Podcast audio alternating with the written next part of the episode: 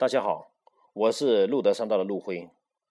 今天跟大家分享的观点是：成功乃成功之母。下午参加了个互联网企业的投资大会，来了不少的投资人报告我。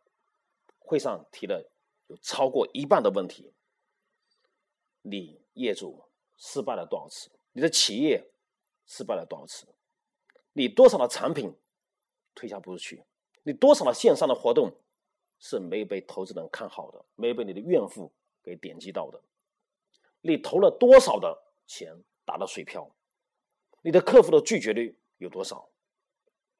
这空气中弥漫着、充斥着高浓度的失败理论，貌似除了沉沦之外没有别的办法。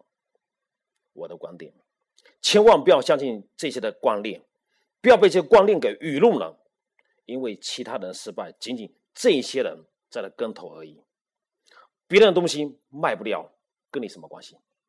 别人没办法凝聚他的团队，又与你何干？别人的服务定价适当，又与你何干？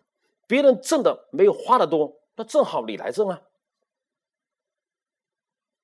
他们这观念的背后，一个想法，就人是必须从错误之中才能够汲取经验和教训的。但是你又能从错误中间学到什么呢？你能学到的只是不再重蹈覆辙而已。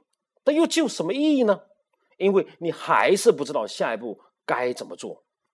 相比之下，你更应该从成功之中去汲取营养，成功才真正靠得住你的心理的基石。做成每一件事情之后，你就知道这条路怎么做是行得通的。你再一次做它，你就有了依据。而且你再往下再做一步的时候，你会做得更好更棒。所以说，失败并不是成功的先决条件。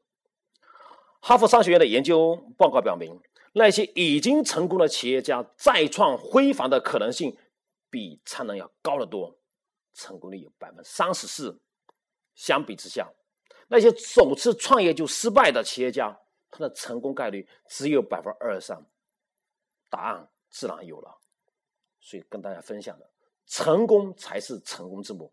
谢谢大家。